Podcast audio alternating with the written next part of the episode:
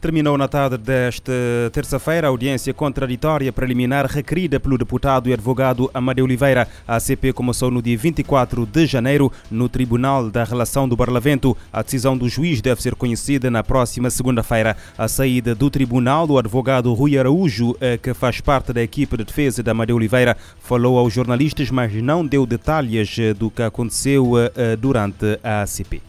O único pronunciamento que me tem é que o arguído pedi, implorar para a gente que fazer nenhum pronunciamento. E infelizmente, ou feliz ou infelizmente, não sei, mas uh, nunca poder fazer nenhum pronunciamento. É um pedido seu, é um pedido seu. Eh, não, é de ali. Só que juiz agora também, para, acho que a próxima, uh, dia 14, eventualmente, de dar sete despachos. A audiência contraditória preliminar eh, foi requerida pelo arguído Amadeu Oliveira, detido na cadeia eh, civil de São Vicente desde julho de 2021. É uma fase do processo que antecede o julgamento em que o arguído requer um momento em que tenta provar que não há matéria para o levar a julgamento. De acordo com a legislação em vigor, na ACP é encerrada com a ACP é encerrada com despacho de pronúncia ou de não pronúncia, que neste caso será conhecido no dia 14. Amadeu Oliveira está preso preventivamente na cadeia da Ribeirinha, em São Vicente, desde o dia 18 de julho. É acusado de envolvimento num suposto plano de fuga para a França de um seu constituinte condenado por homicídio, com recursos pendentes e a quem tinha sido aplicada a medida de equação de prisão domiciliária pelo Supremo Tribunal de Justiça. O Ministério Público ordenou a detenção de cinco arguídos na cidade da Praia por suspeitas da prática dos crimes de abuso sexual de crianças, agressão sexual e violência baseada no género. Em comunicado emitido na tarde desta terça-feira, a Procuradoria-Geral da República anuncia que cinco homens com idades compreendidas entre os 26 e 72 anos foram detidos fora de flagrante delito por indício da prática de crimes de abuso sexual de crianças, agressão sexual e VBG. Os homens foram presentes ao tribunal e dois suspeitos suspeitos do crime de violência baseada no género agravada ficaram como uh, medida de coação a proibição de contato com a ofendida e a apresentação periódica às autoridades policiais.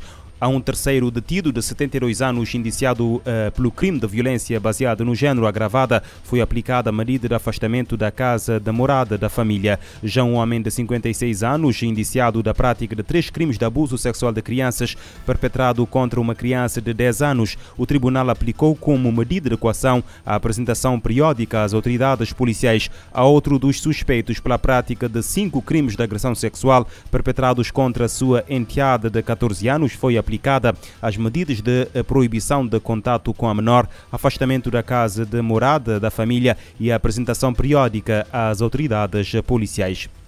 As restrições orçamentais em vigor este ano não permitem o reforço de meios humanos eh, da Polícia Judiciária. A ministra da Justiça, Joana Rosa, garante, contudo, que a medida continua em cima da mesa. As declarações de Joana Rosa foram proferidas esta terça-feira em declarações à Rádio Morabeza no quadro da visita que efetuou a São Vicente. Estamos cientes desta que é uh, uma preocupação da tutela a preocupação também da Direção Nacional da Polícia Judiciária. Nós estamos a trabalhar uh, e já, já temos uma projeção, por exemplo, uh, de inspectores que vão uh, entrando na situação de reforma, de licença sem vencimento também temos casos. Portanto, estamos a trabalhar no sentido do reforço de recursos humanos à PJ. como sabe, há um processo que tem que decorrer, depois a formação, porque a PJ é uma polícia especializada, uh, portanto precisamos de algum tempo para a normalização da situação.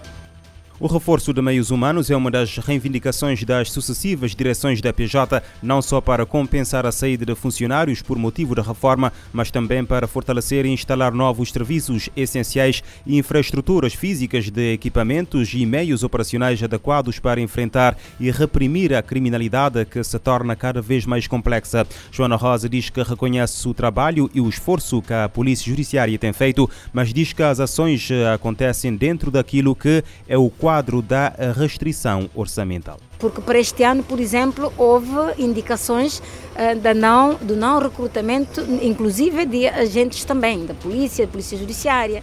Uh, e, e, outras, portanto, e outras categorias. Portanto, vamos é dentro deste quadro criar condições uh, para que a PJ possa ter mais quadros, e também reforçando a formação.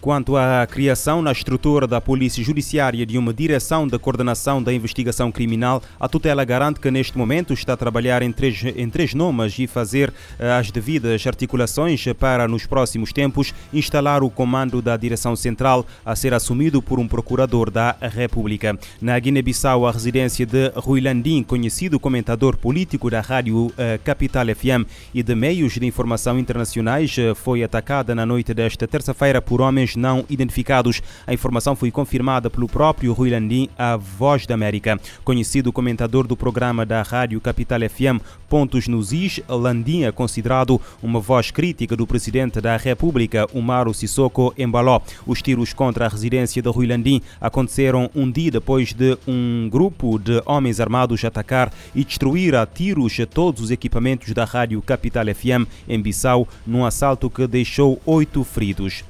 O Escritório das Nações Unidas sobre Drogas e Crime faz recomendações para prevenir e combater o crime organizado, o tráfico de drogas e a corrupção na América Latina e Caribe. As medidas apontadas eh, pela UNODC visam restaurar a confiança, aumentar as oportunidades e cumprir a promessa de um progresso mais inclusivo. O Escritório das Nações Unidas sobre Drogas e Crime lançou a visão estratégica para a América Latina e o Caribe entre 2022 e 2025 em Bogotá, na Colômbia. Além da diretora executiva da entidade, participaram o presidente colombiano Ivan Duque e ministros de Estado da região. O documento fornece recomendações para o fortalecimento de esforços para prevenir e combater o crime organizado, drogas e corrupção. O texto é resultado de uma consulta a instituições dos Estados-membros, sociedade civil, academia, organizações regionais, ONU e instituições financeiras internacionais. Representantes de países como México, Panamá e Brasil também comentaram algumas prioridades, com exemplos de ações nacionais e cooperação regional. A diretora executiva do UNODC diz que é necessário o apoio da região e de doadores para promover justiça e construir instituições que possam ajudar a restaurar a confiança, aumentar as oportunidades e cumprir a promessa de um progresso mais inclusivo. No evento, o presidente da Colômbia falou dos avanços e cooperação nos últimos anos para enfrentar os desafios regionais, a paz e a justiça. Ivan Duque lembrou que a cooperação multilateral na luta contra o crime tem sido um pilar das convenções internacionais. Ele afirmou que, usando essas novas visões, quer tornar o país mais forte e bem-sucedido em suas ações. Da ONU News em Nova York, Mayra Lopes. O NODC lança relatório com recomendações para o fortalecimento de esforços para prevenir e combater o crime organizado, drogas e corrupção.